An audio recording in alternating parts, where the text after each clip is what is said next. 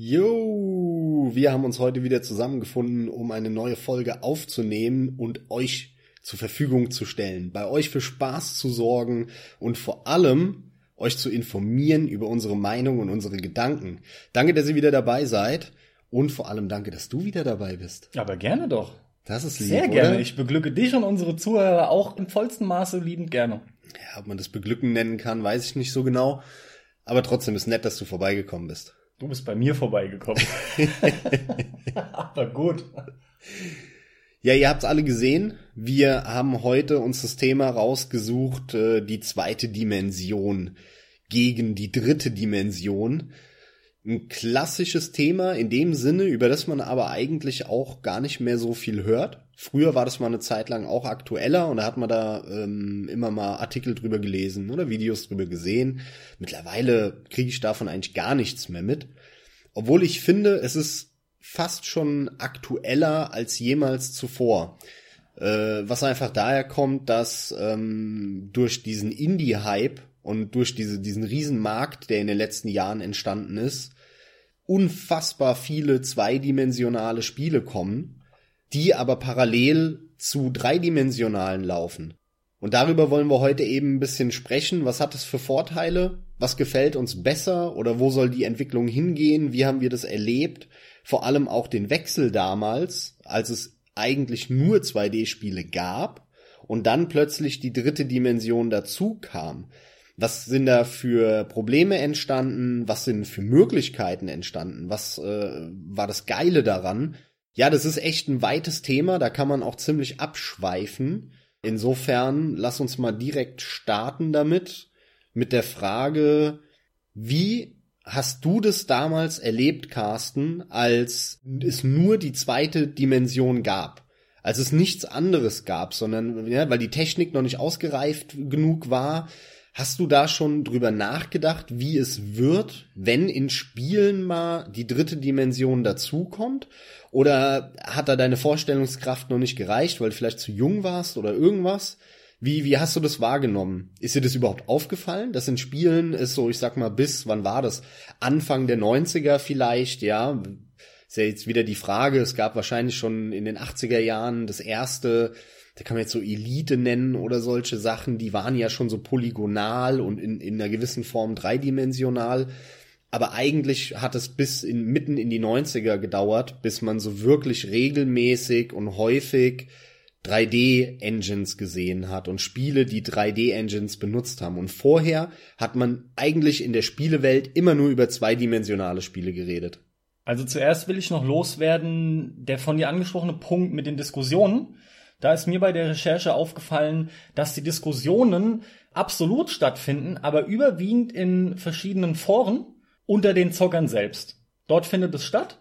Und was du wahrscheinlich meinst, ist, als das Ganze zu Beginn mal aufkam, hat man es halt von den Magazinen andauernd mitbekommen, beziehungsweise von Internetseiten, also von der journalistischen Seite aus. Mhm. Da war das oft halt ein großes Ding.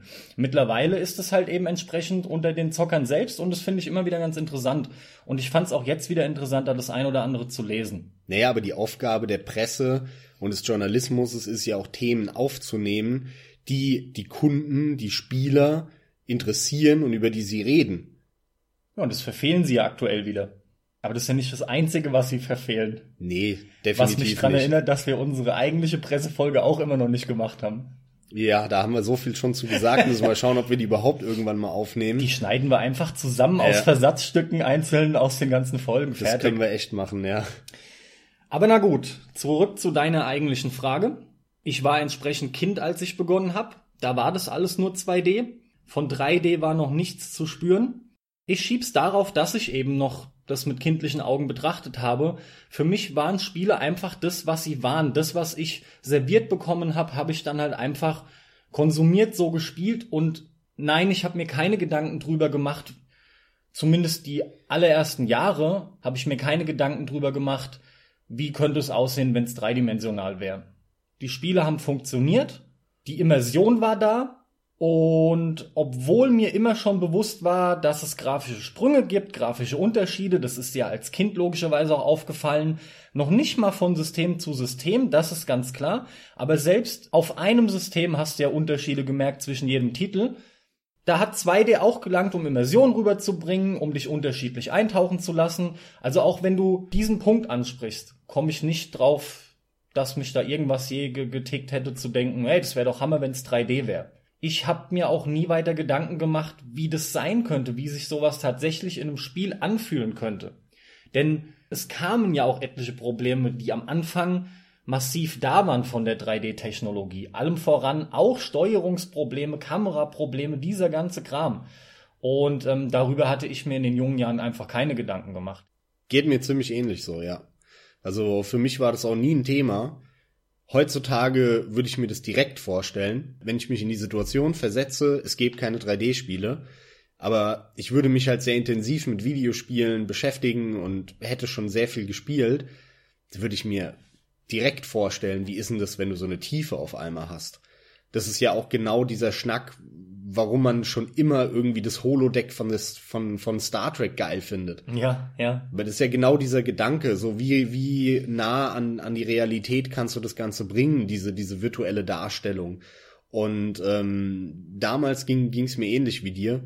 Äh, ich war so null im Thema. Für mich war das einfach so, so eine Blackbox, wo irgendwas passiert und das war so, so eine Friss- oder Stirb-Mentalität. Man hat halt auf drei Knöpfe gedrückt und dann ist halt was Buntes am Monitor passiert und irgendwie hat es Spaß gemacht. Warum, wieso, was da dahinter steckt, was für Möglichkeiten es gibt, was gut, was schlecht läuft, ähm, das war mir null bewusst. Null. Das hat so lange gedauert, bis ich mir über solche Sachen wie Game Design Gedanken gemacht habe, über, über Storywriting, geschweige denn halt über so technische Faktoren wie irgendwelche Grafik-Engines da war ich damals erstens zu jung und zweitens zu unerfahren mit dem Medium Videospiel. Egal jetzt ob am Rechner oder an der Konsole, das war für mich beides irgendein grauer Kasten, wo ich an drei Knöpfe gedrückt habe und dann sind Farben aufgeploppt an, auf irgendeinem Monitor. Exakt so ging's mir auch. Nur zuallererst nach dem Spaß kam halt dieses ganze Beherrschen von Spielen. Ich persönlich kann sagen, habe dann gemerkt, wie ich in jedem Spiel immer besser wurde und damit dieses, dieses Beherrschen der Spiele, zum Teil perfektionieren und das immer größer werdende Interesse an Spielen generell, hat dann alles zusammen dazu geführt, dass ich begonnen habe, Magazine zu lesen, dass ich begonnen habe, Magazine zu abonnieren, mich plötzlich im Internet informiert habe, was dann alles groß wurde. Und mit diesem wachsenden Interesse und dem Aufnehmen dieser ganzen Informationen kam dann automatisch natürlich auch dieses Nachdenken darüber. Aber das war auch im Prinzip ein Schritt des Erwachsenwerdens im Allgemeinen und natürlich auch gezielt im Hinblick auf die Spiele. Ja, und so und, war das bei mir. Ja. Und ordne das mal zeitlich ein. Weil ja. wir, wir reden jetzt über eine Zeit, wo du dir keine Gedanken darüber gemacht hast. Da sind zehn Jahre äh, verstrichen, bis du angefangen hast, dir darüber Gedanken Ganz zu machen. Ganz genau. Und das ist nämlich relevant, weil ich kann, das passt sogar ziemlich gut. Es, es waren gute zehn Jahre, lass es, ja, lass es elf oder meinetwegen noch zwölf gewesen sein da kamen dann die ersten 3D-Spiele. Genauso war's, ja. Ja, ging mir ging mir echt ähnlich, obwohl ich äh, ja ein bisschen jünger bin als du und ich habe ja eigentlich von Anfang an, wo ich angefangen habe, so richtig Videospiele zu spielen, da gab's halt schon äh, so ja immer mal wieder 3D-Engines und Spiele, die in 3D waren. Aber und das führt uns eigentlich jetzt schon zum nächsten Punkt. Ich habe damals ganz häufig viel lieber 2D-Spiele gespielt, hab aber damals schon nicht so ganz bemerkt, dass es daran liegt, dass sie 2D sind. Das kam erst im Nachhinein, dass mir bewusst geworden ist, dass ich mit 2D-Spielen immer viel mehr Spaß hatte. Ja, es muss doch zwangsläufig mit dem Vergleich, den du dann ziehen konntest, von 3D zu 2D gekommen sein. Ja, auch, aber vor allem kam irgendwann das Selbstbewusstsein dazu und bei mir, dass ich halt gemerkt habe, ah, okay, warte mal, das Spiel hat mir damals nicht gefallen, das, das und das. Aha, also, das waren alles 3D-Spiele, so frühe, und das, das und das hat mir gefallen. Aha, das waren alles 2D-Spiele. Also einfach äh, aufgrund der Menge und der Erfahrung habe ich gemerkt, ah, da gibt's eine Korrelation, einen Zusammenhang und so kam das dann im Laufe der Zeit bei mir, ja. Ich wollte auch nur das Offensichtliche eigentlich angesprochen haben. Ohne 3D hattest du nur 2D logischerweise und damit, wie willst du es feststellen? Ja, nee, ich hatte ja eine Zeit, ich hatte ja quasi nie nur 2D. Ach, als du eingestiegen bist, war wirklich alles schon da? War das so? Ja, als ich, ich habe angefangen mit Videospielen äh, Anfang der 90er. äh, irgendwie mit dem Game Boy oder sowas und den letzten Zügen vom NES, dann halt der SNES und die ersten paar Erfahrungen am PC. Ich kann es zeitlich nicht mehr ganz genau zuordnen, dafür ist es einfach zu lang her, aber wann kamen so so so so Sachen wie Star Fox raus für ein Super Nintendo? Das kam ja 93 kam der Super Nintendo raus. Allerspätestens 95 gab Star Fox für ein Super Nintendo. Es gab ähm, selbst für ein Game Boy gab's Polygonenspiele. Ja, auch wenn das alles in dem Sinne nicht ähm, wirkliches 3D war, hat man sich aber genau da vom Gefühl her angefangen, Gedanken drüber zu machen. Ja, ja ganz genau. Und äh, vor allem habe ich damals schon als als man kann fast sagen als Deutscher im PC-Land Deutschland immer wieder PC gespielt, egal wo, äh, total unterschiedlich und aber irgendwo war man dann und dann haben einen die Eltern da vorm PC gesetzt und da habe ich dann halt schon irgendwelche kleinen Spielchen gespielt, die in 3D waren. Ähm, ich erinnere mich da an an einige, zum Beispiel Hellblade. Das war sogar von Microsoft gepublished, so mit dem Joystick halt noch so ein so ein Ding oder so ein arcadiges Flugspiel was so ein bisschen in die Descent-Richtung geht vielleicht oder Forsaken und die, diese Geschichten, ähm, wer das kennt.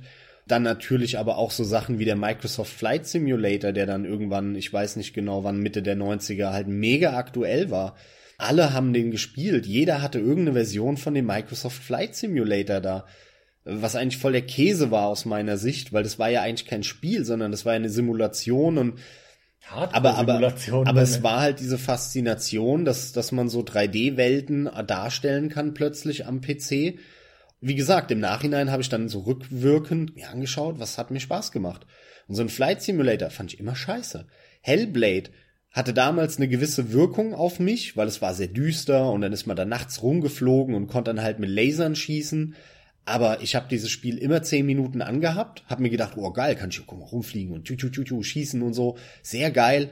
Ja, und nach zehn Minuten hatte ich keinen Bock mehr, weil ich in irgendeinem Labyrinth war, keine Ahnung, wo oben und unten war. Dann da hatte ich keine Energie mehr für einen Laser und da wusste ich nicht, wo ich hin muss und was ich abschießen muss. Und dann habe ich es ausgemacht und hatte schon wieder keinen Bock mehr. Und dann habe ich doch Minesweeper eine Stunde gespielt.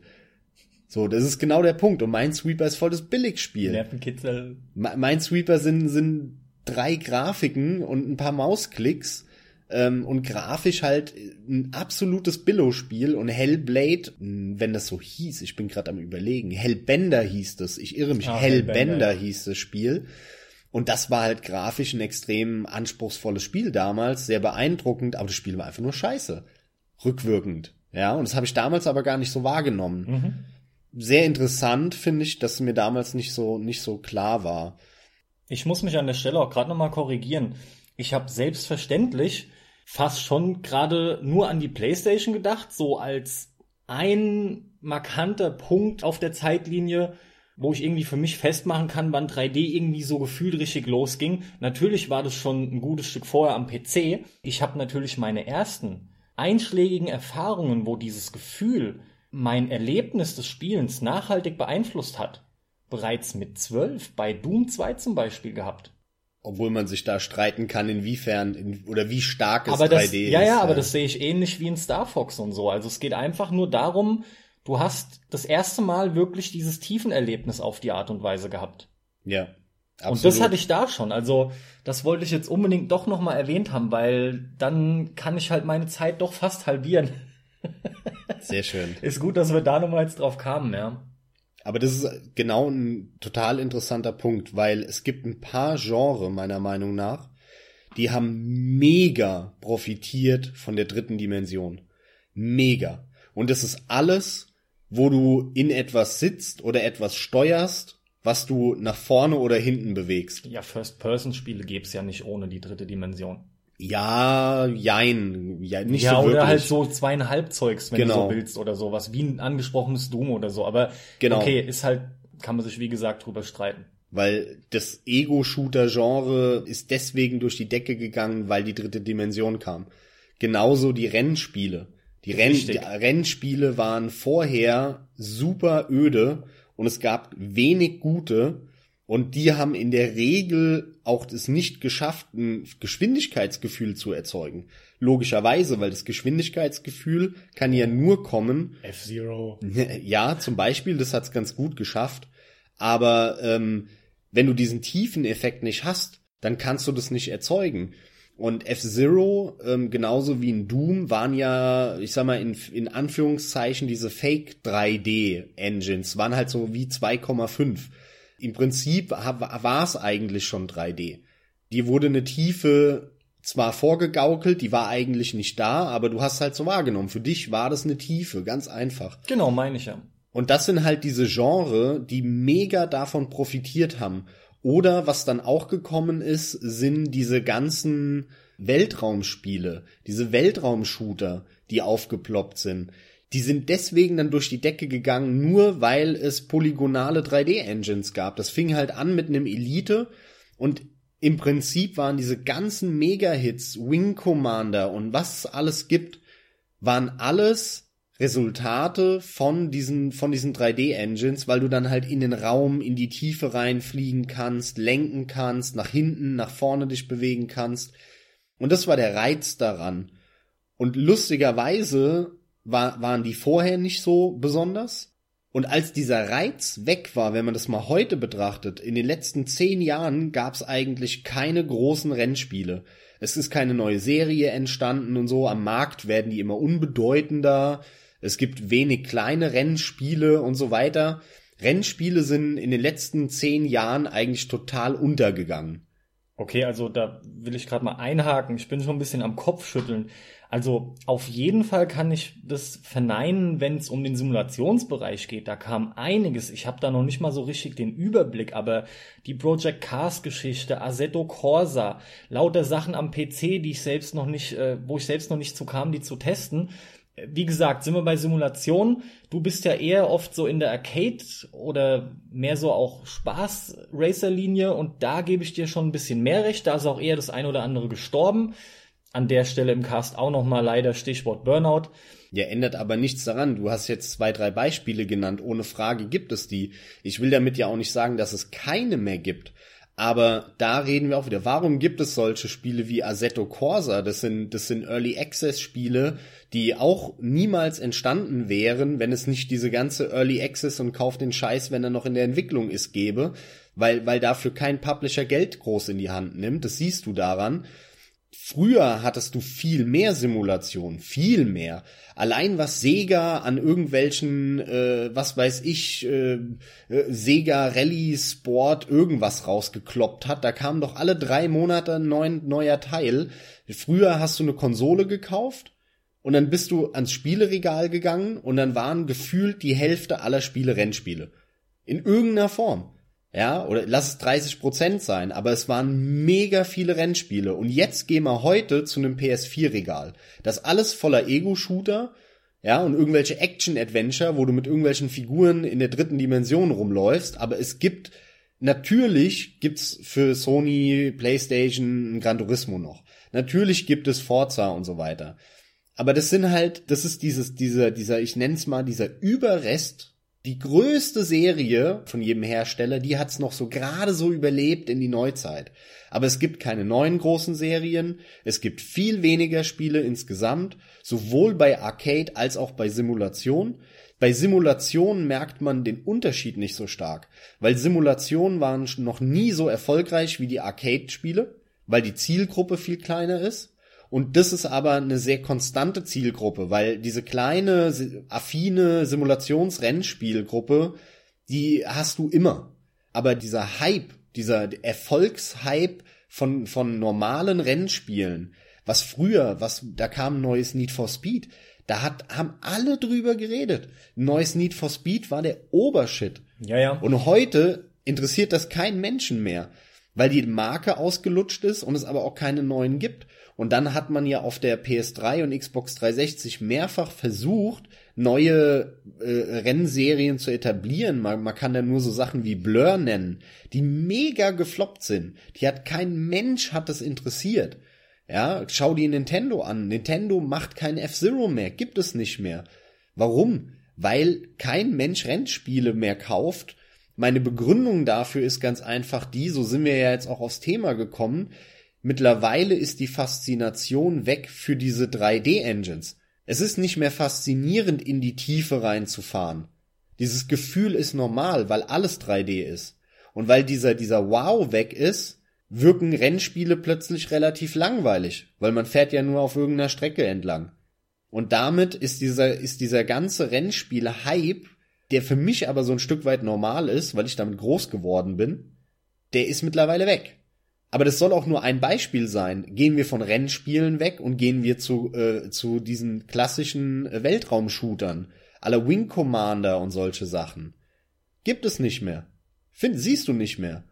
Ende der 90er, Mitte der 90er, Anfang der 2000er kam alle drei Monate ein neuer Weltraum-Shooter, Wing Commander 28, äh, Tätschchen, Homeworld oder was weiß ich was raus. Da kam einer nach dem anderen. Oder wie heißt der grafisch Gute da? Free Space, glaube ich, und Free Space 2.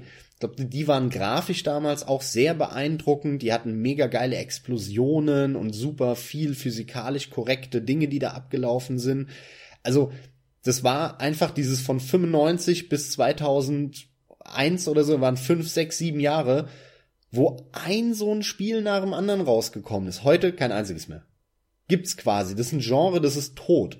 Da kommt ein Indie-Spiel, ja, und dann, und dann machen sie so ein Elite Dangerous, um halt eine 30 Jahre alte Marke, die dann noch mal ein bisschen mehr ausgelutscht wird, ja. Also ich habe es nicht gespielt, soll jetzt kein, kein Urteil über das Spiel sein, aber nur das schafft es dann gerade so, aber auch wieder nur, weil es, weil es halt mittlerweile Finanzierungsmöglichkeiten gibt, äh, via Early Access oder, oder Kickstarter, wo die Fans von früher sich das nochmal wünschen. Aber kein Publisher hätte dieses Spiel entwickelt, wenn es nicht diese Finanzierungsmöglichkeiten gäbe mittlerweile durch ähm, durchs Internet und was was da eben für Möglichkeiten aufgeploppt sind.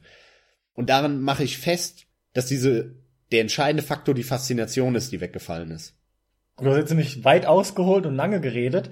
Das war auch dein übergeordneter Punkt. Einfach nur um klar zu machen, die Faszination ist halt nach hinten gerückt. Da kann ich auch perfekt dran anknüpfen, wir sind ja seit Jahren jetzt eigentlich, denke ich, kann man so sagen, dominiert von den Ego-Shootern oder zumindest auch von Spielen in der First-Person-Perspective und Action-Adventures. Das sind so die Spiele, die heutzutage einfach 3D benutzen. Du sprachst halt von dem Gewöhnungseffekt, der inzwischen eingetreten ist. Und jetzt denke ich schon die ganze Zeit drüber nach. Ich möchte es gerne koppeln an das Bestreben von 3D-Grafik Realismus nachzubilden, weil ich der Meinung bin, dass das auch ein großer Punkt ist, der hier zum Tragen kommt. Und dann stelle ich mir gleichzeitig die Frage, warum sind denn nur bestimmte Genre verschwunden? Warum funktionieren die anderen? Wie gesagt, zum Beispiel die großen genannten First-Person-Dinge, Ego-Shooter allem voran und Action-Adventure. Wieso sind die so groß und wieso sind tatsächlich, weil grundsätzlich hast du da schon nicht Unrecht, Racer, Weltraumspiele so stark in den Hintergrund gerückt? Ist das irgendwie gekoppelt? Realismus erreichen wollen, da denke ich mir, es kann doch nicht sein. Das macht's doch gerade faszinierend, wenn man in realistischerer Optik auch noch geile Weltraumspiele darstellen könnte. Zum Beispiel. Naja, gut, also bei den Weltraumspielen ist so eine Geschichte für sich, glaube ich. Das war damals eigentlich nur, nur ein Hype. Es war eher natürlich, dass sie wegfallen, weil einfach ins Schwarze nichts zu fliegen ist halt ziemlich langweilig eigentlich. Es hat den Leuten damals einen riesen Spaß gemacht. Ja, und aber. Da war es wirklich noch karger, also. Ja, aber wie gesagt, das 80 Prozent von den Leuten, die das damals gekauft haben, haben es nur gekauft, weil es 3D war, behaupte ich, ohne es selbst zu realisieren. Heute interessiert das halt die Spieler gar nicht mehr so. Und dazu kommt noch was anderes. Das darf man halt dabei auch nicht unterschätzen. Früher, im Mitte der 90er, war Videospielen und Leute, die intensiv Video gespielt haben, waren fast alles Nerds. Und zwar richtige Nerds. Die haben sich interessiert für technische Dinge häufig. Ähm, dieses Klischeebild, ja, auch wenn es natürlich im Einzelfall immer anders sein kann, war aber noch zumindest viel mehr zutreffend als heute ähm, von diesem introvertierten Typ, der eher intelligent ist und sich mit wissenschaftlichen Dingen auseinandersetzt, aber dann halt aber auch viel zockt und gerne. Und das ist eine Zielgruppe, die halt ein sehr hohes Interesse an solchen Themen hat, wie, wie Universum und Weltraum. Was ist da? Ähm, das ist so, so, so Abenteuer, Wissenschaft und solche Sachen. Und, und mittlerweile zockt halt der Otto Normal Depp, ja, der halt vom Fußballtraining Freitagabends kommt und dann nochmal zwei Stunden ballern will äh, vor der Glotze, bevor er sein Kind mit 45 ins Bett bringt oder so. Weißt du, das ist halt, Das hört sich böse an, aber das. Fußballtraining noch mit 45. Ja. Da geht was.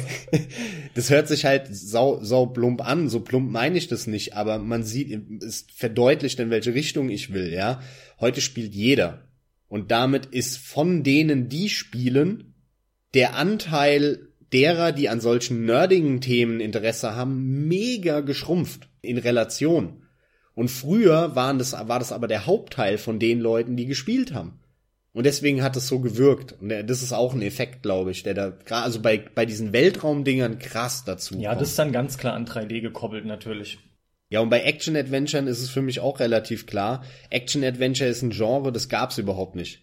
Das gab's vor 3D überhaupt rein gar nicht. Das ist erst aufgeploppt mit der dritten Dimension. Das Action-Adventure, wenn überhaupt, war eine Art Rollenspiel früher. So, so diese klassischen Nintendo-Rollenspiele wie Secret of Mana und wie die alle heißen. Die hatten so einen Action-Einschlag, aber eigentlich waren es Rollenspiele, muss man sagen. Hattest eine offene Welt, bist da rumgelaufen, hast dich aufgelevelt und so. Die hat man so genannt. Aber das war ja ein ganz anderes Genre als das, was man heute meint, wenn man Action-Adventure sagt. Dieses klassische Action-Adventure, dritte Dimension, du siehst einen Typ von hinten, ähm, rennst mit dem da irgendwie durch eine Welt und dann kannst du hüpfen und fliegen und kannst schießen und das und das und das. Ja, und dann erlebst du auch noch eine Geschichte, die irgendwie halb erzählt wird und halb nicht und äh, dann musst du tausend Sachen entdecken. Das ist überhaupt erst entstanden durch die dritte Dimension. Und das ist auch ein Grund, wo, wo wo ich ja immer, ich sag mal, ein bisschen Probleme mit hab, weil ähm, dieser Wechsel von der zweiten zur dritten Dimension hatte bei mir eine mega Auswirkung. Und zwar, dass ich schlagartig aufgehört habe, Nintendo-Spiele zu spielen. Seitdem Nintendo-Spiele in die dritte Generation, in die dritte Generation, in die dritte Dimension gekommen sind, hat mich Nintendo komplett verloren, von vorne bis hinten. Das hat wirklich ein Jahr gedauert oder so und dann habe ich keine Nintendo-Spiele mehr gespielt, weil die mir alle nicht gefallen haben, alle. Es gibt halt voll viele, die zwei, drei Jahre jünger sind als ich, deren erste Konsole ein N64 war oder deren erste Konsole eine PlayStation 1 war. Und das sind natürlich Leute, die feiern das total ab, weil die verbinden damit ihr, ihr ersten, ihr erstes Erlebnis mit dem Medium. Und das kann ich auch voll und ganz nachvollziehen. Aber wenn du vorher die ganzen Highlights auf dem Super Nintendo gespielt hast und dann kommt so ein N64 raus und es gibt einfach nichts und die ganzen Marken, die vorher geil waren, sind danach scheiße und, und kränkeln rum, dann bricht für dich fast schon eine Welt zusammen. Und das hat mich halt damals sauhart getroffen. Und um wieder zurück auf das Thema Action Adventure zu kommen, ein mega gutes Beispiel dafür, und das habe ich übrigens noch nie von einem Journalisten oder so gehört, ist Mario 64. Mario war ein Jump'n'Run, das ging von links nach rechts. Man musste über Plattformen hüpfen und hoch runter und was auch immer, ja. Jeder kennt Mario. Dann kam aber der N64. Plötzlich musste Mario äh, irgendwie die dritte Dimension ausnutzen, weil die Konsole auf die dritte Dimension ausgelegt war mit dem Stick. Jedes Spiel musste also 3D sein, weil das Steuergerät davon lebt, von der dritten Dimension. Also haben sie überlegt, wie kriegen sie das Mario-Konzept in die dritte Dimension. Das hat tatsächlich dazu geführt, und da muss ich echt sagen, Hut ab vor Nintendo, das ist mir auch damals schon aufgefallen, wie Nintendo es geschafft hat, diese Kameraprobleme, die du jetzt eben auch ganz am Anfang schon erwähnt hast, umzusetzen und zu beheben und oder denen vorzubeugen. Nintendo hat es fantastisch geschafft, in der dritten Dimension die Kamerasteuerung einzubauen. Mega gut, sowohl in Mario als auch dann in, in den Zelda-Teilen. Extrem gut. Aber das Spielprinzip wurde plötzlich um 180 Grad gedreht. Es war kein Jump'n'Run mehr. Ein Jump'n'Run war ein Arcade-Spiel. Da hattest du einzelne Level. Die bist du nacheinander durchgerattert, die sind schwerer geworden, da haben sie ein bisschen rumgespielt. Dann bist du da durchgerannt. Und das Ziel war es, von A nach B zu kommen. Das war das große Ziel. Davon lebt ein Jump'n'Run, von A nach B zu kommen. Kannst in der Zwischenzeit was einsammeln oder so, musst du aber nicht. Aber eigentlich willst du so schnell wie möglich von A nach B kommen. Das war immer der Anreiz durch die Level so. Du hast immer so, so, so einen inneren Antrieb gehabt, dich da durch zu jagen und bloß nicht stehen bleiben, sondern in einem Rush da durch. Das war, das war ein Jump'n'Run, dieses Gefühl. die Geschwindigkeit wurde halt rausgenommen durch die offeneren Levels und dass du hin und her rennen konntest und auch mit Leuten gesprochen hast. Da war fast schon so ein Adventure-Anteil dran. Genau. Aber ansonsten ist es von den Basics her selbstverständlich immer noch ein Jump'n'Run. Es ist exakt das, was du da machst. Nein, du läufst nicht mehr von A nach B, sondern Mario 64 bietet dir einen riesen Hub. Du musst jedes Level mehrfach spielen damit sie nicht so viele Level bauen mussten, weil die Kapazitäten hatten sie anscheinend nicht. Erster Kompromiss. Deswegen musst du jedes Level fünfmal spielen. Machst du auch bei den alten 2D-Teilen? Nein. Natürlich, wenn du, den nicht. Kram holen willst, du kannst in den 3D-Marios genauso von A nach B rennen. Nein, nein, nein. Das jetzt, Ziel. Moment, jetzt misst du mit zweierlei Maß. Wenn du das Spiel durchspielen willst, musst du kein einziges Level doppelt spielen, bei allen Marios vor Mario 64. Wenn du Mario 64 durchspielen willst, musst du jedes Level fünfmal spielen. Dann zwingen sie dich dazu wegen so. den Sternen oder nee, was das, ist es bei ja, Super? Das sind die Sterne ja. bei, bei 64 und es geht ja nicht darum, bis zum Ende des Levels zu kommen, sondern bei Mario 64 geht es darum, einen Gegenstand einzusammeln. Der befindet sich aber immer woanders. Es geht nicht darum, bis zum Ende zu kommen, sondern du musst irgendwas finden. Das ist in der Regel versteckt oder taucht nur auf, wenn du irgendwas gemacht hast oder wenn du irgendwo so. Das heißt, du musst suchen, du musst irgendwelche Rätsel sind dazu gekommen, die gab's vorher nicht. Du musst, äh, wie du schon angesprochen hast, mit Leuten reden. Du hast Backtracking plötzlich vor, zurück, immer wieder. Ja, das sind alles Sachen, die eigentlich klassisch ein Action-Adventure definieren heute Du hast im Prinzip in einem Mario 64 das gemacht, was du heute in einem Assassin's Creed machst. Der einzige Unterschied ist, du bist auf die Köpfe der Leute gesprungen und hast nicht mit dem Schwert sie besiegt. Stimmt, aber Assassin's ansonsten Creed kann man auch ein bisschen als 3D Jump'n'Run bezeichnen. Natürlich, was anderes ist es nicht. Mit halt kämpfen noch, ja. aber und deswegen ist, und das ist das Traurige, ist eines meiner allerliebsten Genre aller Zeiten, was ich heute auch immer noch gerne spiele, nämlich das Jump'n'Run, erstmal zumindest durch diesen 3D-Hype tot gewesen. Da ist mega viel hat sich verändert. Das ganze Spielprinzip wurde fast schon um 180 Grad gedreht. Natürlich hast du immer noch die Figur gehabt, die du gesteuert hast und du konntest springen und die Gegner hast du getötet, denen du so auf sie draufgesprungen bist. Das ist aber auch wieder scheiße, weil auf Gegner draufspringen in der dritten Dimension in die Tiefe ist scheiße, weil du ja die, den Typ vor deiner Fresse hast und dann nicht genau siehst, dann musst du wieder auf den Schatten gucken, wo der nur ist. nach deinem Schatten das ist das behindert, ist ätzend, ja. das ist einfach behindert. Ja, muss ich selber zugeben, es funktioniert ganz klar wesentlich schlechter.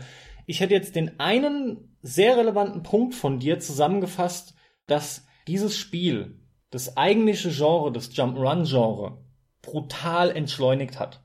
Ohne Frage, ja, ist sehr viel langsamer Das geworden. ist ein Hauptgrund, denke ich, warum du diese 180-Grad-Wende auch ansprichst, ja, weil alle von dir genannten Punkte machen dieses Spiel behäbiger und langsamer. Sie machen es behäbiger, aber das ist nicht das, was mich stört daran. Und du hast auch mit anderen Genreproblemen gehabt. Das kommt auch noch dazu. Es, ist, es erstreckt sich ja viel weiter als jetzt nur, das war jetzt das erste Beispiel.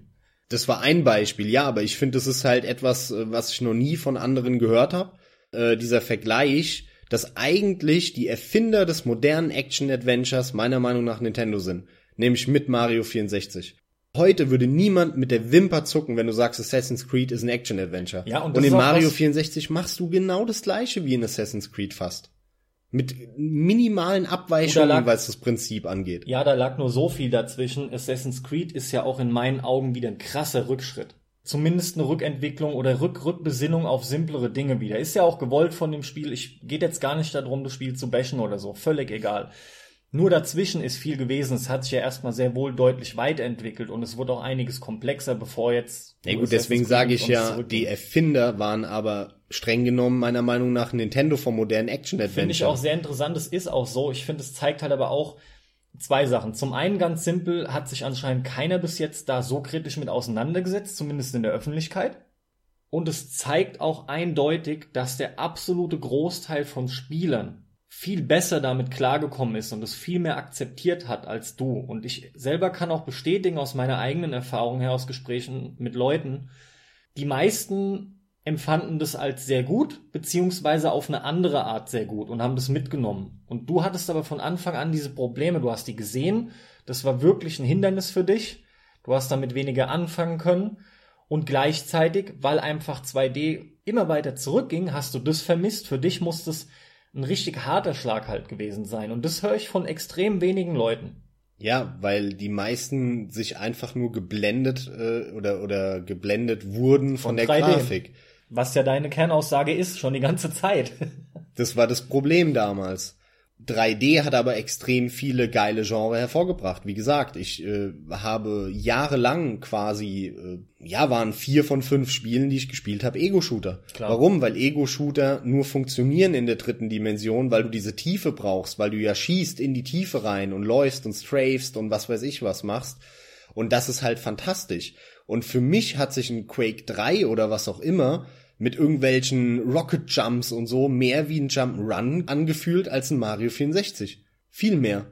Weil da ging es um die Bewegung auf einmal. Und, und in Mario 64 war die Bewegung ziemlich im Hintergrund plötzlich, sondern da musste ich mir Laberei anhören und irgendwelche langweiligen Geschichten folgen und irgendwelche Sachen suchen und all so ein Scheiß, auf den ich keinen Bock hatte halt. Grundsätzlich, ja. wenn du von 2D in die dritte Dimension quasi portiert hast oder weiterentwickelt hast, hattest du immer das Problem, dass sich die Spiele gravierend verändert haben.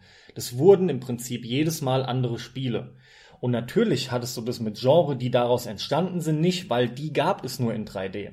Die wurden ja andersrum eigentlich, soweit ich weiß, nie rückentwickelt. Ja, absolut. Aber doch, doch, klar, gibt's auch. Wir haben auch 3D-Spiele, von denen irgendwie mittlerweile coole 2D-Adaptionen gemacht wurden, ja? Gibt's alles.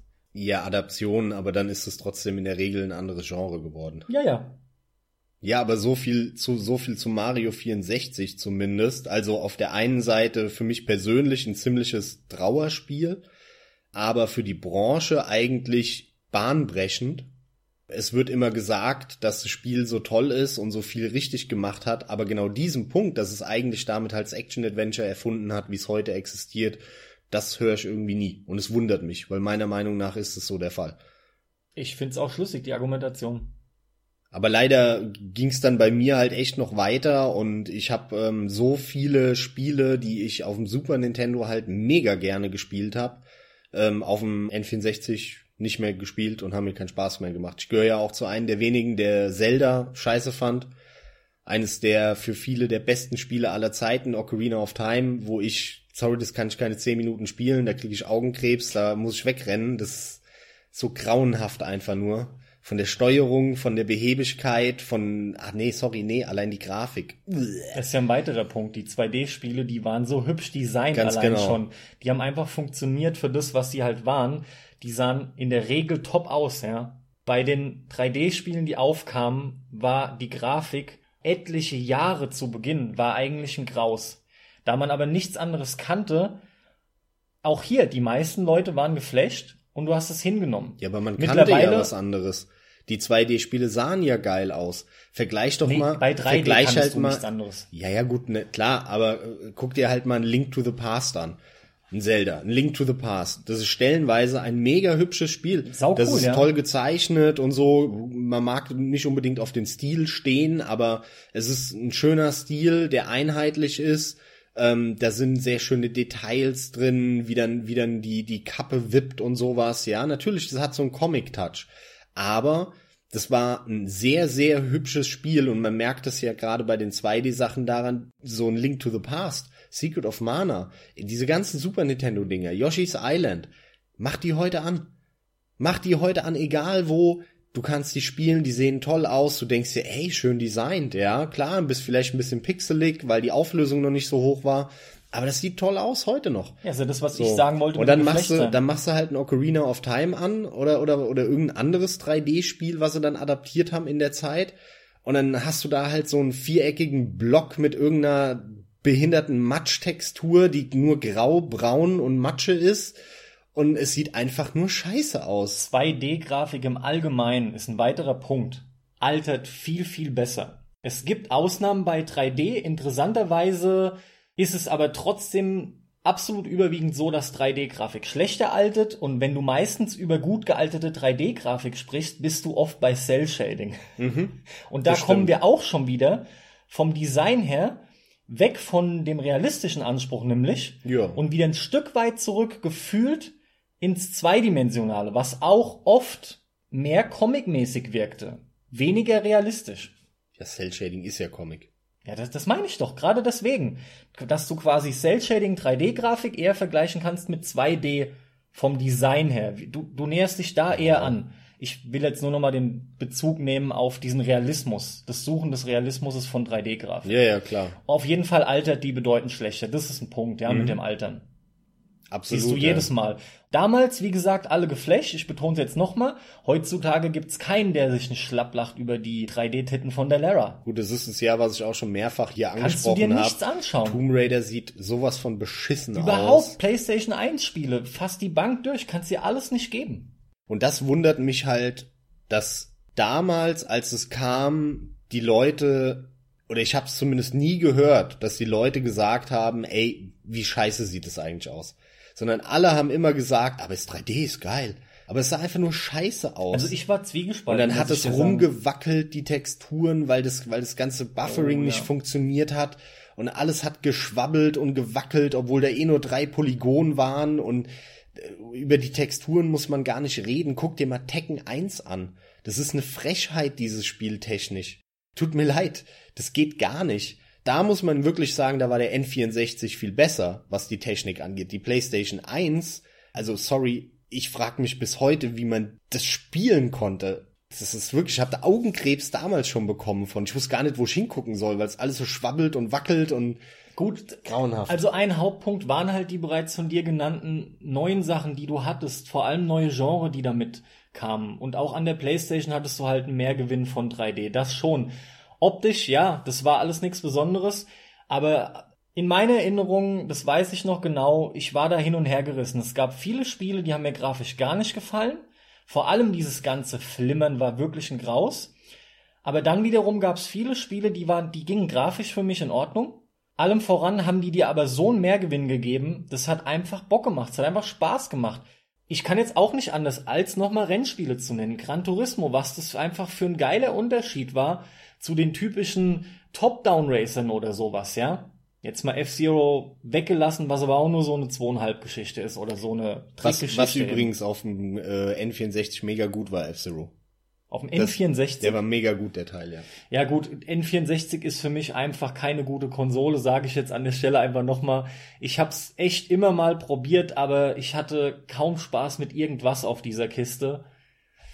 Aber gut, ist kein N64-Rennen, tut mir auch leid, ich weiß, es gibt viele Fans, ist halt einfach so, jeder hat halt seine Vorlieben. Bei mir war das halt einfach, wie gesagt, ein Wechselbad der Gefühle, Max. Hattest du wirklich gar nichts abseits von den Ego-Shootern, wo du gesagt hast, das ist mal echt cool gewesen? Ich meine, wir wissen es unlängst von dir Ja, selbst doch, auch. Rennspiele halt, wie gesagt. Ja, gut, okay. Rennspiele habe ich vorher schon gerne gespielt. Ich habe F-Zero gesuchtet auf dem Super Nintendo und auch andere Rennspiele sau gerne gespielt. Auch gerade am PC die Anfänge, ob das äh, der erste Need for Speed Teil, Nice, die ganzen Have a Nice Day und die, die Dinger, die ja gerade in Deutschland erfolgreich waren. Also da gab's schon viel, was ich gespielt habe äh, Interstate 76 und solche Sachen, die ja auch äh, so frühe polygonale 3D-Engines waren, wo man auch noch experimentiert hat. Das war interessant für mich. Das war interessant für mich. Auch Flugspiele, Joint Strike Fighter fand ich mega damals. Ey, was das für ein geiles Feedback hatte, mit der F35 da rumzufliegen, das war unfassbar geil. Dafür gibt's 3D-Engines. Aber 3D-Engines gibt's nicht für weiß ich nicht. Ich will halt nicht mit irgendwelchen Leuten da rumlabern und Rätsel lösen. Aber das Problem ist auch weniger das 3D, sondern was 3D aus den Spielen gemacht hat. Und ich mag Rätsel heute auch nicht. Und ich rede heute auch nicht ewig gerne in Spielen mit Leuten. Das mache ich einfach nicht. Das passiert, wenn das Spiel wirklich einen krassen Fokus darauf hat, irgendein Telltale Adventure oder so. Klar, da geht's ja nur um die Story und um die Charaktere. Natürlich höre ich mir das an. Aber wenn ich ein Spiel spiele, wo es darum geht, dass ich durch die Landschaft laufe und rumhüpfe, dann will ich da nicht labern, sondern dann will ich durch die Landschaft laufen und hüpfen. Verdammter Scheiße. Genauso wie ich in einem Ego-Shooter ballern will. Da will ich strafen, da geht's um Movement, da, da geht's um Präzision und so. Da will ich nicht gezwungen werden, wegen irgendeiner scheiß Ingame-Sequenz jetzt nicht springen zu dürfen, jetzt darf ich nicht schießen, jetzt hebt er die Waffe nicht mehr hoch. Da könnte ich kotzen einfach. Und es kam halt alles erst mit 3D so richtig. Genau, genau. Und, und deswegen, mir geht's nicht ums 3D. 3D hat an sich viele geile Genre hervorgebracht, die ich sonst niemals in meinem Leben erfahren hätte. Deswegen bin ich dankbar, dass es 3D gibt. Aber was halt die Folge war von, von 3D für viele Spiele, die es halt vorher schon gab, wo sie irgendeinen Kompromiss finden mussten. Diese Kompromisse haben sich bis heute auch stellenweise durchgezogen. Die finde ich halt richtig ätzend, diese, diese Resultate. Mittlerweile ist es aber einfach so, dass, dass die Diversifikation so stark ist, dieses Gefühl existiert nicht mehr, weil du kriegst von allem was, von jedem Genre. Spätestens seit 2012, wo der Indie-Markt durch die Decke gegangen ist, kriegst du einfach alles. Ja, ob du halt so ein Oldschool-Remake haben willst von einem F-Zero oder selbst auf, selbst auf den Nintendo-Konsolen. Gibt's halt kein F-Zero, ja, holst dir halt Fast Racing Neo oder so. Ja, du, du kriegst im Prinzip mittlerweile alles mehr oder weniger. Wie zufriedenstellend es dann ist am Ende des Tages, kann man sich drüber streiten. Aber vom Prinzip her kriegst du alles. Deswegen ist es einfach zurückgegangen, ja. Und äh, ein anderer Punkt, der mir halt damals relativ ich sag mal, Probleme bereitet habe, den es heute einfach nicht mehr gibt, ist die Tatsache, dass halt dieser 3D-Hype vorbei ist. Alles musste halt 3D sein damals. Heute ist es nicht mehr so. Heute kommen halt auch ein Haufen 2D-Spiele raus. Es gibt einen Ausgleich und sogar mega viele 2D-Spiele. Aber und die kommen auch eigentlich nur von Indie-Entwicklern. Gut, mag sein, aber ich meine, mir, du ist, hast, mir ist ja, egal, woher das kommt. Nee, aber der Trend ist eigentlich immer noch von den großen Firmen dahin. Du hast immer noch die großen Action-Adventure-Dinger und so weiter. Ja, ja, natürlich, aber woher die kommen, ist mir egal, aber es gibt halt mega viele 2D-Spiele. Ich fände nämlich unheimlich toll, wenn auch größere Studios mal wieder 2D-Spiele machen würden, wenn da mal Riesenteams dahinter stecken und was ich würde mal gerne sehen, was heutzutage 2D-Spiele erreichen könnten, wenn es große Teams wären. Ich glaube zwar, der Unterschied ist nicht so gigantisch, aber vielleicht ja doch. Ich ich würde es halt gern mal erleben. Und naja, das paar Mal hast du es ja schon. Klar, guck dir Rayman Origins an oder Rayman Legends. Das sind ja so so die modernen, ich sag mal großen 2D-Titel. Und da muss man, weil die sind gar man, nicht so riesig gewesen. Ja klar, aber weil du brauch, brauchst halt generell so kein großes schon. Team. Nur äh, da sieht man es ja auch direkt. Boom, Rayman Origins, äh, mal abgesehen von irgendwelchen ganz kleinen Jump'n'Runs, wo es vielleicht einige Geheimtipps gibt, war Rayman Origins das beste Jump'n'Run der letzten, was weiß ich, zehn Jahre wahrscheinlich. Oder zumindest fünf Jahre oder es gehört zu den Top drei. Also ja. Du siehst sofort, das Ding kommt raus, bumm, es hat sich nicht besonders gut verkauft, glaube ich, aber es war ein mega gutes Spiel. Ja, absolut. Ich habe die beide geliebt, also fantastisch, ja. Und das ist halt etwas, was, was mir damals so ein bisschen das Herz gebrochen hat, warum ich dann damals eben auch so ein bisschen mich versteift habe auf Ego-Shooter und so ein Zeug und, und Rennspiele. Es gab nur noch 3D-Spiele. Das waren aber die Genre, wo das nur funktioniert hat für mich. Ja. Und im Laufe der Zeit, wo 3D halt nichts Besonderes mehr war, so ab Mitte der 2000er, Ende der 2000er, da fing das halt an, dass äh, auch wieder 2D-Spiele rausgekommen sind. Und heute hast du mega viele 2D-Spiele, mega viele. Das ist halt sau interessant. Du redest, das ist so ein Herzensthema für dich. Du redest die ganze Zeit. Ist, ist auch in Ordnung. Du nimmst schon so viel auch vor, vorweg, was ich alles gesagt hätte. Aber sei es drum. Wie gesagt, finde ich wirklich sehr interessant. Ich habe bis jetzt wir kratzen hier an dem Ausmaß, was das für ein Schock für dich anscheinend gewesen ist. Das finde ich richtig gut, ohne Mist. Dir wurde ja echt sprichwörtlich der Spieleteppich, muss man fast sagen, unter den Füßen weggezogen. Ist auch interessant, weil du doch so stark an Genre gebunden bist, beziehungsweise viel mehr, das stimmt nämlich nicht ganz mit dem Genre, so stark gebunden an dieses Gameplay, an dieses schnelle Gameplay, ein, ein sehr bestimmtes Gameplay, knackig, es ist alles ziemlich klar. Und das wurde alles aufgedröselt. Mit 3D kamen halt nun mal wirklich die Action-Adventures. Das Spielgefühl, was du hattest, das lässt sich einfach nicht porten in ein 3D-Spiel. Zum Glück kamen ja neue Sachen, hatten wir jetzt schon ein paar Mal. Aber dir ist da was weggebrochen, was lange Jahre nicht da war und eigentlich erst durch die Indies tatsächlich wiederkam. Ja. Vorher, absolut. vorher hast du jahrelang da eine richtige Durststrecke hinter dir gehabt ja. oder über dich ergehen lassen müssen. Deswegen habe ich halt nur noch drei Genres und gespielt. Und musstest mit ansehen, wie etliche Spiele, GTA ist da auch noch ein Ding, eins, zwei, London, was auch immer, alles hast du gezockt, alles hast du geliebt. Bam, auch da, ja, Teppich weg, ja. nix ging mehr, Spielspaß weg und der ist flöten gegangen bei dir. Der ist aber generell in diesen Genre flöten gegangen. Dieser Spaß, dieses ganz prägnante, das ist ein weiterer Punkt, den ich jetzt noch loswerden kann und will. Diese 2D-Gameplays, die du da hattest damals, oder generell bei 2D-Spielen, die sind wesentlich zugänglicher. In der Regel bist du da viel schneller im Spiel drin. Es ist extrem schnell klar, was du zu tun hast. Die Steuerung ist viel einfacher und eingängiger. Der gesamte Einstieg. Es ist einfach an so ein, so ein, wie nennt man es, keine Ahnung, aber es ist so ein Grab and Go. Du, du nimmst dir das Ding und ab geht's. Easy to play, hard to master. Genau. Und das ist bei den 3D-Spielen, sorry Leute, es tut mir wirklich leid, aber wir haben Assassin's Creed auch hier als Paradebeispiel. Da ist es eben genau das Gegenteil. Ja. Das ist ja, ich, da habe ich auch schon äh, ein, zwei Mal erwähnt, aber an der Stelle passt es halt auch wieder mega gut, weil du es jetzt auch angesprochen hast, ist mir halt mit GTA passiert. Ja, ja. Ich habe Teil 1 angemacht und ich fand's mega lustig. Das war ein mega lustiges Spiel für mich. Ich mach's an, läufst da rum, drückst irgendeine Taste, furzt und rülpst, dann steigst du in ein Auto rein, fährst da rum, super schnell, so schnell, dass du eigentlich schon gar nicht mehr hinterherkommst und du musst es perfektionieren. Du hast diesen Arcade-Flow. Ne? Du, du, du startest, es geht sofort los, da musst du Punkte erreichen und wenn du eine gewisse Punkteanzahl erreicht hast, schaltest du einen neuen Stadtteil frei und so, ne? Und du hattest so einen richtigen Flow und es gab ein Prinzip und wenn du das gerafft hast, dann hat es super viel Spaß gemacht. Und dann kam Teil 2, hat mir auch wieder richtig gut gefallen, London, das Add-on für, für ein Einser, was beste GTA aller Zeiten meiner Meinung nach. Das Add-on London war mega gut. So, und dann kam Teil 3. Und ich habe werde es nie vergessen, wie ich damals von einem Kumpel, da war das sicher schon ein halbes Jahr draußen oder länger. Und dann habe ich von irgendeinem das gebrannt bekommen oder ausgeliehen oder keine Ahnung, ich weiß es nicht mehr. Und dann habe ich das installiert und ich habe da gesessen, so, oh geil, GTA 3, Mann, ey, ich bin voll gespannt, ey, 1 und 2 haben mir so viel Bock also gemacht. Also du hattest noch nicht mitbekommen, dass es so aussieht oder ist, wie es ist? Ich wusste schon, dass es 3D ist, aber ich war mir null darüber im Klaren, was es für Folgen haben könnte. Was dann kam, damit konnte kein Wex rechnen. Nein. Nee, sondern ich habe eigentlich nur daran gedacht, ja, Teil 1 und 2 fand ich cool, sind, sind jetzt keine Spiele, die in meiner Top All-Time Favorite Nein, aber du 20, freust dich voll so. und wahrscheinlich wird es auch ein spaßiges Natürlich. Spiel für dich, ja. So, du hast so eine Vorfreude und dann habe ich das installiert und, und starte und dann kommt ja bei GTA 3 auch noch ein mega geiles Menü und eine Hammermusik. Die Menümusik war mega gut ja, in ja, drei, ja. war ja schon im Zweier so. Der Zweier hat die beste, aber auch im Dreier war das, war das ziemlich cool gemacht. Und ich so, ja, hm, so ein coolen Flow drin und dann startest du.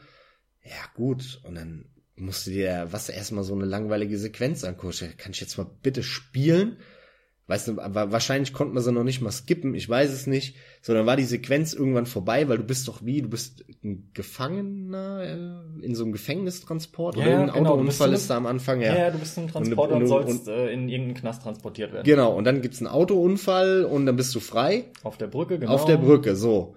Und dann fing die Steuerung an. Und da habe ich das erste Mal gekotzt. Dann fing das Spiel an und er hatte Probleme mit der Steuerung. Dann fing die Steuerung an.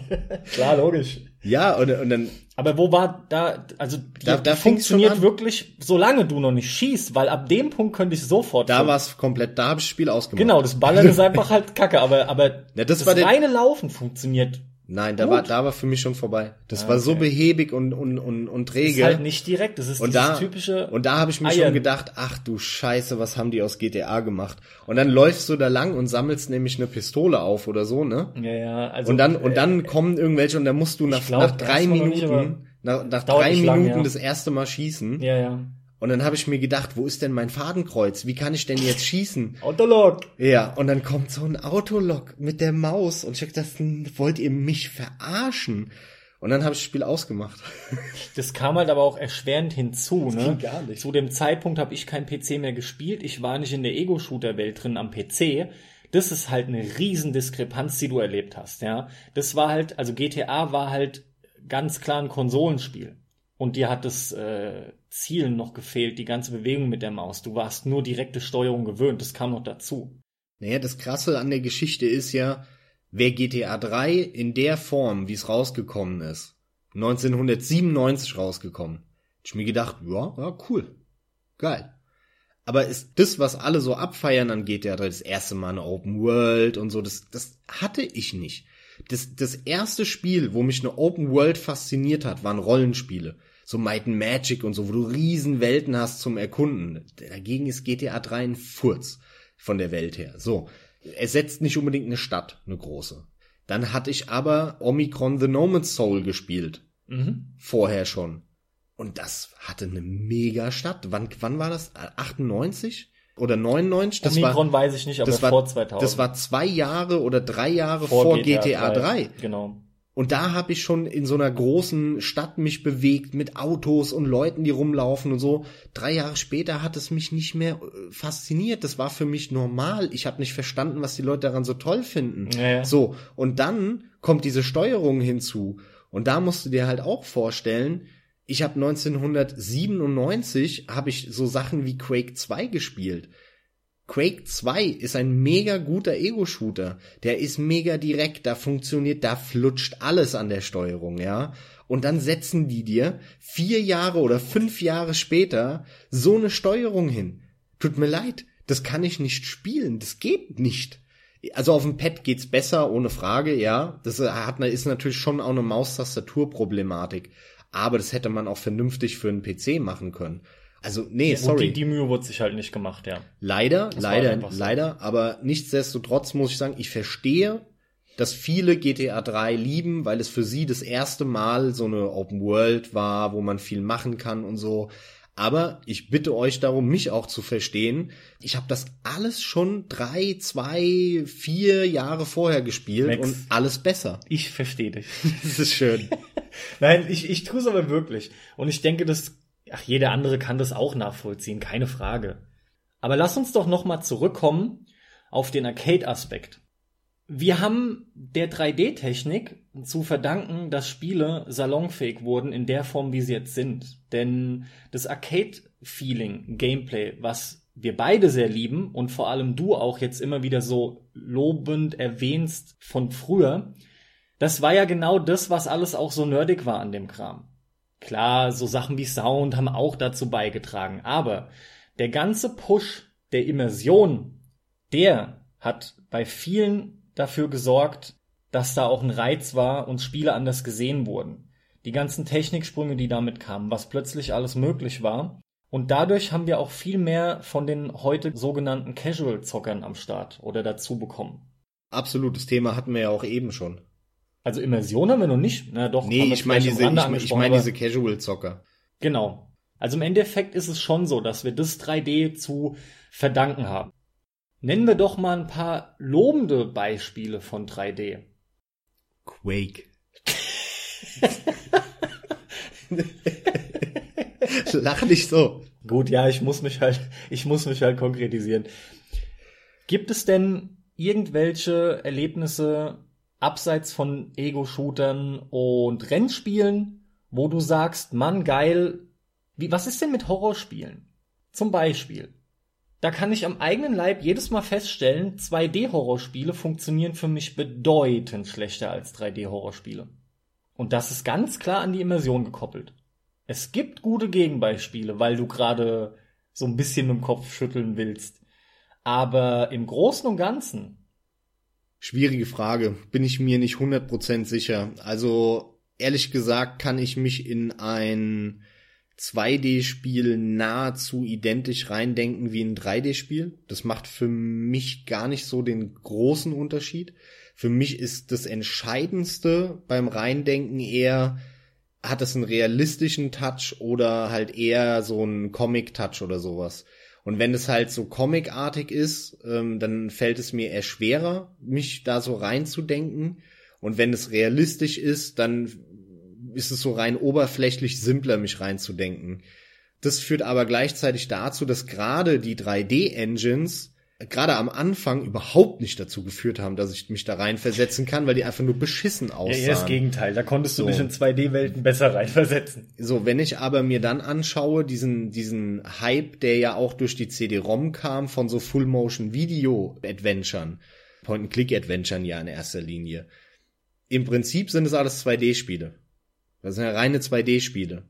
Die aber extrem realistisch sind, weil sie halt echte Menschen haben und echte Szenarien und, und halt wirklich Kameraaufnahmen, die dann zwar runtergedampft wurden auf niedrige Auflösung und schlechte Farben, aber echt sind. Und ich kann mich zum Beispiel in ein, in ein Gabriel Knight 2 viel besser reinversetzen als in ein Resident Evil. Und bei Resident Evil, und das war ein geiler Mix, fand ich damals schon dieses Full Motion Video Intro mega geil. Und ich habe eigentlich das Spiel so, so, das ging mir nur so ans Herzen damals, ähm, oder zu, ans Zuherzen, dieser Horror-Flair, äh, weil vorher dieses Full-Motion-Video da war. Das war für mich die Brücke, wo ich gesagt habe, oh, jetzt kann ich mir vorstellen, was die wollen, wie es wirken soll, obwohl sie nicht in der Lage dazu sind, das darzustellen. Plus bei Resident Evil ist halt nochmal ein Sonderfall, weil ja nicht alles 3D ist, sondern die Hintergründe schon immer sehr gut ausgesehen haben. Und die drei Matschpolygonen, was eine Figur sein soll, kannst du dir dann so ein bisschen wegdenken. Ja, ja also da fällt's ja auch nochmal einfacher. Ne? Aber, aber bei mir hängt es ganz krass damit zusammen, wie realistisch ist es vom Stil her? Oder ist es sogar eine echte Aufnahme? Und dann kann ich mich mega gut reinversetzen. Und je weiter es weg ist vom realistisch, nur von der Optik her, desto weniger kann ich mich reinversetzen. Ist verständlich, gerade auch äh, die Brücke, von der du sprachst, die geschlagen wird bei einem Resident Evil Full Motion Intro und dann dem Spiel, ah, geht mir gar nicht so. Generell muss ich sagen, habe ich das mit 3D alles immer so erlebt, dass ich mich dahingehend eher fühle wie so ein Casual-Zocker. Ich habe den Großteil der 3D-Spiele auch von Anfang an gemocht, teilweise geliebt und natürlich gab es auch immer Schrott, aber im Großen und Ganzen habe ich das alles sehr, sehr leicht aufgenommen, mit offenen Armen empfangen. Klar, ich war auch froh, als die ganzen Kinderkrankheiten vorbei waren. Ich meine, viele Sachen dauern bis heute noch an. Auch hier wieder, es ist halt nochmal zu nennen, ist es einfach genregebunden. Aber grundsätzlich war das bei mir so, ja. Nur hat halt ich den Vorteil, gegenüber einem, der dann damit erst begonnen hatte, dass ich halt noch von früher kam. Und deswegen mag ich einfach beides noch. Aber bei mir ist es immer von nee, Genre. Du, du, du hast das Glück, dass du genau die Zeit, in der ich am PC schon 3D gespielt stimmt, habe, hab ich das übersprungen hast und deswegen den Vergleich nicht hattest. Und deswegen, ich wette mit dir, ja, ich wer weiß. hättest du in diesen fünf Jahren oder in diesen drei Jahren PC gespielt und das alles miterlebt, was da am PC abgelaufen wird, dann wäre für dich niemals GTA 3 so ein Ding gewesen, wie es halt jetzt ja, bei dir im Leben war. Da brauchen wir nicht wetten, das kann ich jetzt an der Stelle direkt so unterschreiben, das ist ganz klar. Ich kann sogar ein Stück weit jetzt rückwirkend dadurch belegen, dass aktuell ich viele alte Ego-Shooter nachhole. Und meine Fresse macht der neue Kram dadurch teilweise weniger Spaß. Ja, Schlimmstes halt mit der Steuerung, definitiv. das ist einfach. Ach, an der Stelle fällt mir mal ein, das hattest du mir damals gezeigt. Immer wieder gibt's Leute, die das echt nicht kennen. Gebt mal bei YouTube ein If Quake was done today und guckt euch das Video mal an. Das hast glaube ich schon dreimal gesagt in unserem Podcast. Aber nicht in diesem. Das stimmt. du, das schadet nicht und es passt jetzt auch perfekt nochmal hier rein. Max, wir beide stehen halt vor allem auf schnelle, unkomplizierte Gameplays, die dann aber gemeistert werden wollen. Sowas ist halt heutzutage natürlich vorrangig bei den größeren Produktionen nicht mehr gegeben. Das ist halt einfach der aktuelle Zeitgeist, das ist so.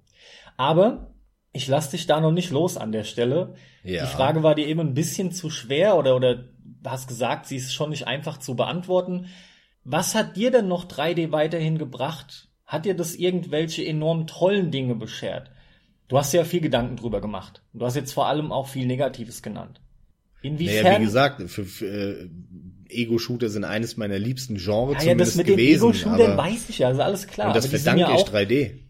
Ist schon klar, aber Ego-Shooter sind ja mittlerweile auch so ein zweischneidiges Ding. Vieles, was kommt, magst du ja gar nicht an dem typischen Ja, okay, mittlerweile kann, leider. Weil sich stark verändert hat. Klar. Aber gibt's denn irgendwelche, wenn es halt nicht so ist, dann ist es eben nicht so. Einschneidende Ereignisse, wo du sagst, ey, wie geil, danke 3D? Abseits davon, muss ich jetzt nochmal betonen, abseits von Ego-Shootern und Rennspielen. Nö. Gab es denn eine Marke, die du damals gerne gespielt hast, die es tatsächlich geschafft hat, dich enorm zu begeistern durch oder trotz der 180-Grad-Wende, aber durch den Sprung in die dritte Dimension. Also du meinst eine Serie, die es schon gab, oder eine Marke, wo dann ein nächster Teil kam, der dann in 3D war, den ja. ich dann aber auch geil fand, wie das 2D-Ding vorher. Genau. F-Zero. Aber das war halt schon 2,5D. Alle. Du machst es mir auch echt nicht leicht. Aber Ansonsten, ich, ich denke, das gibt's bei dir kaum, ne? Nein. Zum Beispiel Metroid. Das ist wirklich ein Paradebeispiel. Ich meine, Super Metroid voll abgefeiert, Metroid Prime voll abgefeiert. Nur um dir so eine Idee zu geben. Jetzt weiß ich, dass es das bei dir halt nicht ist. Aber sowas gab's nicht? Nein. Okay, dann ist es so simpel, dann gab's es halt einfach nicht. Weil bei mir greift auch dieses Paradebeispiel. Metroid funktioniert bei mir in 2D und in 3D gut. Und es gibt immer wieder Beispiele, die zeigen, wie man es richtig macht, wie man vernünftig das Ganze adaptiert in die dritte Dimension. Es gibt wirklich ein paar geile Beispiele, wo das so gut geklappt hat. Und gleichzeitig merkst du daran aber auch, das fühlt sich trotzdem an wie, wie es ist irgendein, es ist irgendein anderes Genre. Auch ein Metroid Prime ist ja nicht mehr das, was es mal war. Es hat sich ja grundlegend verändert. Nee, Metroid Prime ist, ist ja, ist ja, eig eigentlich ist es ein Action-Adventure aus der Ego-Sicht. Genau, ganz genau. Hat halt nur geschafft, den ganzen Erkundungsflair und die Atmosphäre beizubehalten. Ah ja, haben halt das gemacht, was Nintendo gemacht hat. Das Action-Adventure erfunden. auch, ja, ist halt so. Ja, ah ja, ja, eigentlich haben sie da auch, auch nichts anderes als ein Action-Adventure draus gemacht. Aber es wirkte halt frisch, weil wann kriegst du schon mal ein Action-Adventure aus der Ego-Sicht? Ja, es war auch fantastisch. Und da merkst du halt, was aber die dritte Dimension dir für ein Immersionsgefühl geben kann. Also bei mir hat Metroid Prime, naja, das kann man so nicht sagen. Super Metroid war damals und ist eigentlich auch heute noch. Allein schon auch durch die Musik. Gerade gut mit Musik zu arbeiten ist bei 2D noch wichtiger. Ist es grundsätzlich, aber ich finde, lass mich nur auf den Kernpunkt kommen. Die Immersion ist eindeutig stärker für mich in 3D-Spielen. Aber es gibt auch super gute 2D-Spiele und auch hier bleibe ich halt an Super Metroid kleben, denn mir fällt es gerade schwer, merke ich, während ich das hier rüberbringen möchte, wie gut Super Metroid schon in der Atmosphäre funktioniert hat und noch funktioniert. Viel besser als das Metroid Prime meiner Meinung nach. Aber das liegt auch nur. Da scheiden an, sich halt die Geister. Aber, das ist aber echt das, nicht einfach. Das liegt für, für mich am, am, am Sound. Ich finde das Sounddesign von Super Metroid das ist das Beste auf dem Super Nintendo fast. Ja, es ist äh, unglaublich, wie gut es ist, ja. Und allein wenn bei Super Metroid halt das Menü anfängt und du da nur diese, diese Geräusche hörst mit dieser angedeuteten Melodie und, und du dieses kaputte Metroid-Glas da in der Mitte hast und so, da denkst du schon, oh mein Gott, ist das krass. Ja, was ich für einen Schiss bekommen habe, nur durch dieses Menü damals natürlich. als Kind. Und vorher hast du halt so ein, so ein, so ein Babykram wie Mario gespielt und dann kommt da so ein Hardcore-Scheiß. Super Metroid, der Anfang, den finde ich gruseliger als die meisten Horrorfilme heutzutage. Ja, es funktioniert halt Hammer. Es funktioniert auch heute noch. Es ist echt unheimlich, ja. Und du fühlst dich auch sofort isoliert auf einem fremden Planeten, allein durch den Sound. Und durch das, was du da gezeigt bekommst, auch in welchem Moment du es passend zum Ton gezeigt bekommst grundsätzlich ist es halt so, es gibt einfach Genre, die sind besser in der jeweiligen Dimension. Also auch jetzt nach dem ganzen Gerede nochmal, mir fällt es echt schwer, irgendwas zu finden. Also ich bin jetzt echt alles Mögliche nochmal im Kopf durchgegangen, aber deine Frage kann ich echt nur beantworten mit Nein, gibt es nicht. Mhm. Gibt es einfach nicht. Ich muss sagen, im ersten Schritt ist alles entweder schlechter geworden oder gerade so ähnlich gut. Wenn überhaupt. Und es gibt halt die paar Genre, die haben davon profitiert, deswegen habe ich die dann gespielt. Mittlerweile bin ich halt heilfroh, dass es wieder einen Haufen 2D-Sachen gibt. Und äh, vor allem, dass 3D halt mittlerweile weniger schlimm ist, weil die Technik so ausgereift ist, dass man mittlerweile auch 3D machen kann. Was auch gut aussieht, was sich vernünftig steuern lässt und so weiter. Das war damals einfach nicht so im ersten Schritt ist für mich einfach alles schlechter geworden. Alles. Auch, auch Beat'em-Ups zum Beispiel. 3D Beat'em-Ups waren so viel schlechter als die 2D Beat'em-Ups. Das war halt nett, dass du dich drehen kannst und so und es hat einen gewissen Reiz gehabt, aber wie gesagt, 3D Beat'em-Ups haben nie so richtig funktioniert. Und das ist übrigens auch ganz interessant, weil die ähm, Brawler oder wie man die halt eben nennt, wo du von rechts nach links läufst. Ja, so Double Dragon und sowas, schon klar. Battle und die hatten ja schon immer eine Tiefe.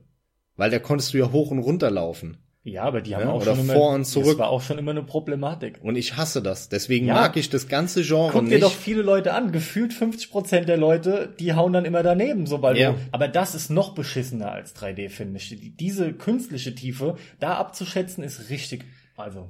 Ja, aber das habe ich damals schon nicht gemocht und bis heute mag ich dieses Genre nicht. Da gibt's ein paar gute Sachen und klar habe ich da auch die ganzen Highlights gespielt, ob das ein Golden Axe ist oder Streets gab's ja ja solche Sachen, der, der mega Musik halt von Yuzu Koshiro und später ja sogar für die PS3 gab's ja dieses Scott Pilgrim äh, Brawler Ding, ja, genau, was echt was, gespielt, ja. was echt ein gutes Ding war aber das, ich mag dieses Genre nicht und ein mittelmäßiges Spiel aus diesem Genre kann ich mir, das geht nicht.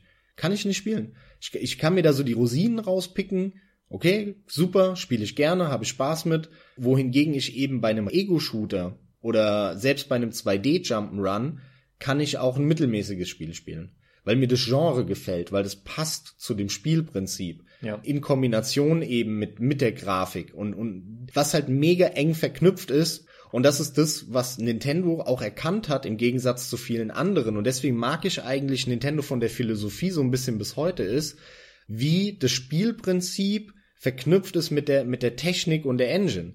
Und das haben sie schon immer gemacht. Das ist der Grund, warum sie aber leider für mich, aber damals halt bei Mario 64 und so so entschieden haben, wie sie es entschieden haben. Weil natürlich hätte ein Mario, wie es vorher war, nicht funktioniert, sondern sie mussten, alles war ausgelegt auf 3D. Vom Stick am Steuerpad über die Grafik, die dargestellt wird, bis hin halt zu den Aufgaben und dem Spiel, was du dann in dieser Welt erledigen musst. Und das ist eigentlich was, was ich ziemlich cool finde. Und man sieht daran, wie eng das zusammengehört. Das ist so ein bisschen äh, wie wenn du dir mega geile Boxen kaufst und auf einmal hörst du ganz andere Lieder. Lieder, die dir eigentlich vorher nicht so gut gefallen haben, aber weil du jetzt so viel Wert auf die Qualität legst, hörst du auf einmal Lieder, die du vorher halt fast gar nicht anhattest, aber dann merkst du plötzlich, ey, die Aufnahme ist ja mega gut. Und so ist es da auf gewesen, ja, äh, von 2D auf 3D der Schritt, bumm, auf einmal hast du ganz andere Genre gespielt. Weil die halt geil waren in 3D. Da kann ich mich einfach nur noch mal vielleicht abschließend wiederholen. Ich find's halt mega, dass mittlerweile 2D wieder da ist und 2D wieder eine Rolle spielt.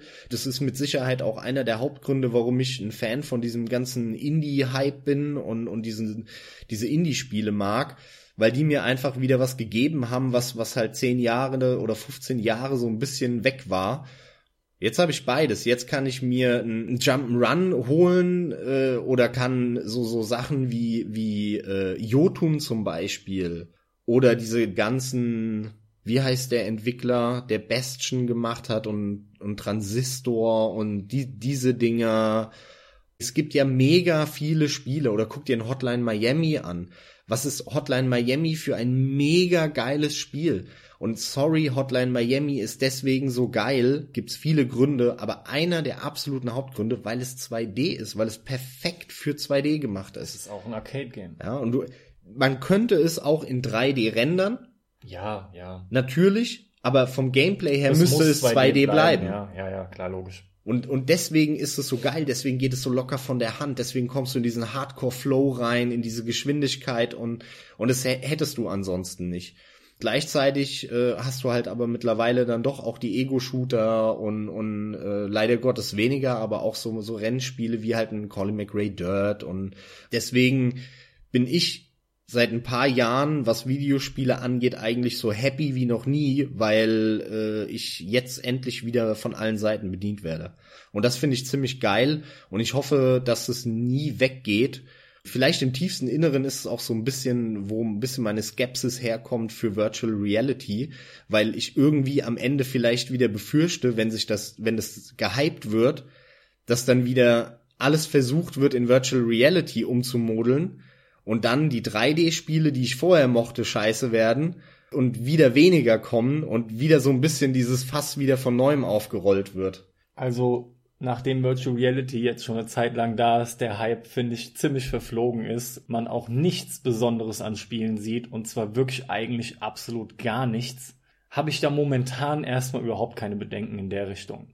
Ansonsten hänge ich mich nochmal an dich dran, nenn einfach nochmal zwei, drei Beispiele. Ich hatte auch so viel Spaß mit 2D-Spielen wie einem Schenk, Shovel Knight, gut Street Fighter 4 und 5. Ich meine, im Prinzip wie früher, aber trotzdem hat sich einiges im Detail verändert und die sind sowas von enorm gut, ja. Ein Owlboy, ein Mark of the Ninja, Hotline Miami von dir schon genannt, habe ich beide voll abgefeiert. Ey, nicht zu vergessen, kann man sich auch ein Stück weit streiten, aber Diablo 3 ist auch ein relativ aktueller Vertreter und ist ein 2D-Spiel, kann man meinetwegen sagen. Irgendwie vielleicht zweieinhalb gefühlt, ISO-Ding etc. Aber die dritte Dimension grundsätzlich fehlt vom Gameplay her. Ist es ja, was ich meine. Ist zwar in 3D gerendert, genau. aber es ist von der Steuerung her und so ist es ein 2D-Spiel. Genau. Und funktioniert wie früher eigentlich. Ori and the Blind Forest, wunderbares Spiel, aber ich höre auch jetzt schon auf, es gibt viel zu viele 2D-Spiele, die genau in diese Kerbe schlagen, die ich vorhin auch schon angesprochen habe, schnell zu erlernen, man bekommt einen schnellen Einstieg, die sind allgemein oft auch relativ flott zu spielen, vom reinen Gameplay her, und machen unter anderem deswegen oft einen Riesenspaß, oft auch viel mehr Spaß als die typischen Action-Adventure angehauchten 3D-Titel. Obwohl ich einfach zusammengefasst das Glück hatte, muss man tatsächlich so sagen, einen schönen Übergang zu bekommen mit dem allen. Ich habe mich eigentlich nie wirklich ausgegrenzt gefühlt. Es kam halt nur zwangsläufig so, dass es nun mal das eine Genre gibt, das dann plötzlich besser funktioniert hat in 3D als in 2D und umgekehrt.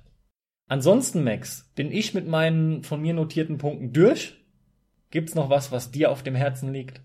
Nö. Wir haben lang genug darüber geredet.